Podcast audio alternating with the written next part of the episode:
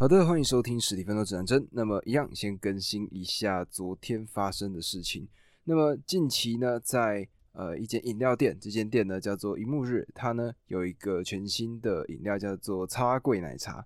那么，当然台湾的听众呢听到一定觉得很正常，就叉桂嘛。但是呢，毕竟呢这个 podcast 呢在近期我发现呢有很多国外的听众，所以呢一定要解释一下叉桂奶茶这个叉桂到底是什么。叉桂呢是台湾在一些日常上习俗上很常出现的一种点心，那么它的原料呢是艾草跟鼠曲草，所以呢，如果你在嚼它的时候呢，会有一种比较特别的香味。那么昨天呢，就是想说，哎，去买这个超贵的奶茶。那么因为呢，这个是一个很特别的馅料，那么在近期呢，算是非常的火热。那么我之前呢，已经扑空了两到三次了。那么昨天去的时候呢，他就说，哎，有，但是呢，要等三十分钟。那么因为旁边有球场嘛，我呢就拿着球去边投边等。那后来呢拿到了这个奶茶，就觉得说，哎，这个奶茶其实还不错喝。它的味道呢有一种奶茶的香味，加上一些竹子的一些香气。然后呢，这个它的插柜呢有嚼劲，然后觉得挺好吃的。那各位如果有兴趣呢，可以去买买看。那么因为近期呢算是刚出来的新品，所以呢特别的热门。那么。主体如果说十分的奶茶呢，我自己觉得可能七分、七点五分差不多，我觉得是一个还不错喝，推荐各位可以去试试看的奶茶。而昨天呢，我觉得还有一个令我觉得印象深刻的一件事情，就是呢，我的左手现在的这个灵巧度变得更高了。就是前几集的时候呢，我有跟各位讲到，说我有一个在打校队的朋友，然后呢，他就教我怎么样去打球，然后告诉我一些小的秘诀。那么那个时候呢，我呢就听他讲到说他是如何去把他的非惯用手给练起来的。那么他平常呢是右撇子，但是呢他呢在左手的这些动作呢也做得非常的灵巧。那他就告诉我说，你的做法非常简单，你呢用筷子或者是刷牙或者是用笔这些做法全部都用左手。那你做久了呢，自然而然的那个手的感受就会变得跟右手差不多。那么我呢这几天呢就试图去用这样子的方法来做事情。举例来说呢，我呢就用左手刷牙，然后跟各位讲，这个真的超麻烦，因为左手的角度跟右手的角度呢，明明就只是左右交换而已，但是呢，这个灵巧的程度还是有差的。不管是刷牙的力道，或者是呢碰到的这个角度，都是完全不一样的。那等于说呢，像是重新调整过整个完整的流程。那包括像是使用筷子这样子的事情呢。也变得很吃力，因为平常呢用右手夹东西就觉得诶很快、很方便、很迅速，但是左手呢力量不一样，或者说可能手掌没有那么灵巧，所以夹出来的东西呢很多时候会掉下来。但是呢，透过这样子大概一两个礼拜的时间吧，慢慢的去训练呢，发现说诶真的它呢真的有办法在我的不管是其他的部分上都能够做到提升。举例来说呢，我平常以前呢左边的打板、左边的这个投篮。动作呢都是有点僵硬，而且基本上是做不到的。但是呢，近期呢，我可以用我的左手做出一些平常我根本做不到的动作。那甚至呢，呃，如果懂篮球的朋友应该就会知道有一个很帅气的动作叫做拉杆。那拉杆的感觉呢，是你先跳起来，然后在空中呢收起你的身子，那整个人呢像弓起来一样。接着呢，再把你的身体延展开来，然后呢再把球放进去篮板上，最终呢。刷进篮筐里面。那么以前呢，我基本上只有右手可以做到这样子的动作。那么我昨天呢，就重新的试了一下，发现呢，我有办法做到换手的拉杆上篮，就是我有办法右手跳起来之后，然后换到左手，再用左手呢到篮板的另外一边，轻轻的把球给抛进去。那么我觉得呢，这个真的是有刻意练习有差。那么以上呢，这个呢就是昨天发生的一些事情。那么今天呢，我想跟各位介绍的呢，是我近期找到的一本书。这本书的名字呢，叫做《财富之王》。那么它的这个副标题呢，叫做《大娱乐家 P.T. 巴纳姆的人生增值术》。那么各位有听到“大娱乐家”这四个字吧？大娱乐家呢，是近期应该是两三年前，可能更早，在之前呢出过的一个电影作品。这个电影作品呢。里面主要讲述的是一个马戏团的老板，那他本身呢也是这个马戏团的表演家。那么他呢透过自己的独特的手法，然后呢在美国闯荡，成为就是全世界一个非常知名的存在。那在那部电影作品里面呢，他的这个演员就是金刚狼的主演休杰克曼。那么，如果呢今天听完这个单集呢，觉得这个人呢挺厉害的话呢，各位可以去找找看他的这一部作品《这个大娱乐家》里面呢，等于说把他的这个从默默无闻到站到了可以说美国最高的一个殿堂的位置。这样子的一个过程，他被拍成了一部电影。如果各位有兴趣去看一下，我觉得非常的感动。而且呢，他用歌剧的方式来做，有点像是印度的电影吗？哎，当然有点不太一样。但是印度的电影不是一言不合就唱歌吗？这个呢，就有点像是在这个大娱乐家里面的感受，就是大娱乐家里面呢有很多的部分都是用唱歌来带过去的。那我觉得呢，他的歌曲非常的好听。举例来说呢，有一首很经典的作品叫做《Rewrite the Star》。那这一首歌呢，是我自己到现在有些时候呢，都还是会去听的一首歌。那么这本书呢，我应该会稍微分个几个段落。那么最主要的呢，今天呢，会先把他的这个故事介绍一下，然后呢，就把他自己的一些原则，还有他的一些做法呢，分享给大家。那么首先，P.T. 巴纳姆。他呢，到底是一个什么样的一个存在呢？巴纳姆呢，他一生呢做了非常多的事情。那么首先呢，先讲一讲他的名气吧。就是呢，当时《企业家》杂志还有像现在的人呢，去统计过他的这个声量呢，我们呢可以用这样子的方式来比喻。各位知道比尔盖茨吧？那么各位知道贾伯斯吧？各位知道马斯克吧？如果呢把这三个人他们的名声相加，他们的名气相加之后呢，还是小于巴纳姆他的名气。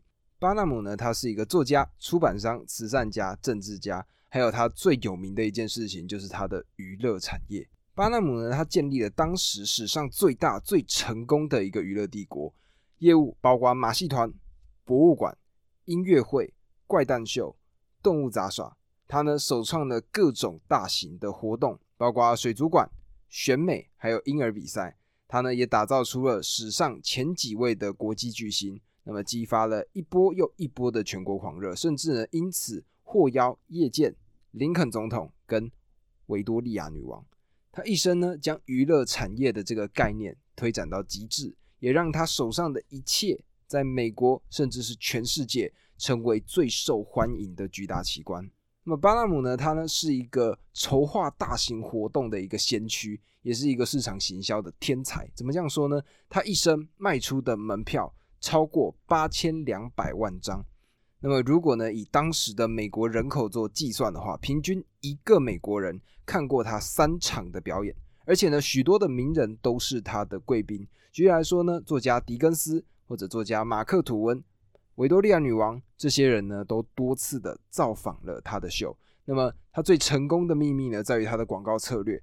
这让他呢在当时获得广告界莎士比亚的称号，也成为现代无数商学院的研究对象。那么今天呢会稍微先介绍一下他呢在人生初期的时候做过的几件大事。那么接下来呢我呢会把他呢在书中写出来的一些原则分享给大家。那么首先呢，就先来讲讲他的初出茅庐，他第一件非常重大的商业事件。那么年轻的巴纳姆呢，他呢在一八一零年的时候出生于康乃狄克州。他呢在成长的过程当中做过了很多的工作，包括卖杂货、书本的拍卖、马戏团的票务、房地产投机的交易，还做过呢彩票的网路。那么在一八二九年的时候呢，他创立了《自由先驱报》。那么在创立这个报纸的这个过程中呢，他就了解到了。资讯的重要性，那么也因为呢了解到报业的一些整体的流程，他呢就知道说要怎么样去运用这些资讯。在一八三五年的时候，当时二十五岁的巴纳姆呢，他搬到纽约，那么他呢就开始了他的第一个娱乐帝国的序幕。当时他发现一个女生，这个女生呢名字叫做乔伊斯·赫斯，那她呢是一个黑人的女性奴隶。那么在那个时刻呢，他呢是一个双眼失明、几乎完全瘫痪的一个老人家。那么巴纳姆呢，他当时呢看到了这样子的一个现象，他就觉得说，哎，这个人他有办法去做出一些不一样的事情。那么他呢就成功的租用了这个赫斯，然后呢他呢就对观众宣称说，赫斯出生于一六四七年，已经活到了一百六十一岁，还曾经是华盛顿的保姆。那么这个赫斯呢，他的眼眶非常小，而且呢全身都是皱纹，没有牙齿。这样子的一个形象呢，非常的有利于说服观众。而巴纳姆呢，他呢也是试图要把整个故事圆得更加的漂亮。他呢甚至训练他唱赞美诗，讲述关于小华盛顿的故事。结果呢，这样子的一个展览，这样子的一个展出呢，占据了所有的报纸的新闻版面，让巴纳姆呢每周赚进了一千五百美元，那么相当于现在的四万五千美元。所以各位再换算一下，也就是在这么短的时间里，他赚了一百多万台币。而且呢，他的炒作还不止于此。赫斯呢，在一八三六年去世。那么当时呢，巴纳姆他想出了另外一个绝妙的行销手法，而且呢，就趁着这个行销手法呢，又捞了很大一笔。他自己呢，放出风声说，其实赫斯没有那么老。于是呢，他在多方的怀疑之下，找来外科医生对其进行公开的尸检。那么透过这个尸检呢，向观众收取一人五十美分的入场费。那么这样子的一个公开尸检，吸引到了一千五百名观众到场，而这样子的一个操作呢，让他在纽约就顿时成为了一个话题的人物。那么结束了这样子的一个展览之后呢，巴纳姆就来到了他事业的顶峰。那他做了什么呢？他当时开始经营博物馆。他在一八四一年，当时呢就买下了一间在曼哈顿百老汇一间老旧的工艺博物馆。那买下博物馆之后呢，他把这一间博物馆改名为巴纳姆美国博物馆。他呢将这个建筑翻新，然后呢给这座五层建筑加上灯火通明的广告墙，在四周呢挂上了漂亮的旗帜，吸引所有百老汇的目光。博物馆顶楼是一座花园，那在这个花园上有个很酷的事情，就是来宾可以搭热气球，然后呢参观整个纽约市。那么在一八四二年的一月一号，美国博物馆巴纳姆所开的这间博物馆正式开张，而且呢，随后全美轰动，成为最热门的景点之一。那一间博物馆呢，在二十六年间创下了三千八百万人次的惊人纪录。那当时美国的总人口大概才三千三百万而已。而在这个博物馆里面呢，基本上巴纳姆的呢，他就是把这里变成了一个汇聚人类好奇心的一个嘉年华。里面呢有很多不一样的东西。举例来说，它有惊人的特技表演，完全不中断的广告和夸张的宣传，成功的吸引到了国际的关注。它呢搜罗世界上各种的奇珍异宝，而且无论是真或者是假。那么到了一八六五年呢，比较难过的事情就是一场大火烧毁了这间博物馆。那么当时呢，他呢就决定，好吧，接下来呢要去往其他的产业发展了。那么在他大概六十一岁，一八七一年的时候呢，他呢就建立了一个全新的一个表演形式，这个形式呢叫做马戏团。那么马戏团呢需要的就是什么？他希望可以巡演嘛，所以呢，他们呢希望的是速度。当时呢，巴纳姆呢，他就一个突破所有人的想象，他呢成为了最早用火车进行巡回演出的业界首例，也是第一个自己拥有火车的马戏团老板。那么各位如果有看过《马达加斯加三》吧，我记得在这部电影里面呢，主角一群人呢，他们呢加入到了马戏团里面，而且呢举办了一个非常大的秀。那么在前面呢，他们的准备阶段的时候，他们呢就是乘坐火车。所以呢，如果各位对于这个乘坐火车的马戏团有兴趣，各位可以去看一下《马达加斯加三》的一个片段。拥有了火车呢，巴纳姆他们的这个马戏团呢，自然而然的速度就会比别人快。那么扩张的这个进程也绝对比别人快的多上更多。那么在这个马戏团里面呢，它还有一个很重要的事情，就是它招揽了各式各样的。人，那么这个呢，也是被很多人抨击的一件事情。很多人呢认为说，巴纳姆他的秀就是畸形秀，是一个很背德而且不入流的一个秀。但是呢，巴纳姆呢，他自称是人权的拥护者，他认为自己提拔了身体异常的人，而且呢，给予他高薪。他组建了一个明星的团队，那里面呢，包括像是将军汤姆、蓄虎的女生、呃，密罗的双胞胎这些人。那实际上呢，也大大改变了人们对怪诞秀的印象。与观念，那么各位如果呢有去看过《大娱乐家》里面呢，应该就知道，在《大娱乐家》里面，他们有很多不一样的角色，这些角色呢都有一些很特别的特点。举例来说呢，可能身高特别矮，或者呢女生哎长着胡子，或者呢她长得非常非常的高，是巨人族，或者他们有一些不一样的才艺。各位呢可以去看一看，在电影里面就已经把里面的这个角色刻画做得非常的好。那么在书中呢，他讲到的是一个他们认为最成功的一个案例，就是在刚开始提到的拇指将军汤姆。那么这个拇指将军汤姆呢，他是一个侏儒男孩，他呢身高只有六十六公分，而名字呢叫做史通达。那么巴纳姆呢，他看完之后呢，就决定叫他拇指将军汤姆，并且呢训练这个侏儒男孩才艺，例如说唱歌、跳舞或者模仿一些名人。那么在训练完毕之后呢，他们呢就开始了他们的第一次的巡回演出。这次的处女秀非常的成功。这个拇指将军汤姆呢，他能歌善舞，说话逗趣，模仿大力神丘比特、拿破仑这些人呢，都是非常的像的。于是呢，他的名声大噪。而巴纳姆呢，透过了这个拇指将军汤姆，卖出了两千万张的门票。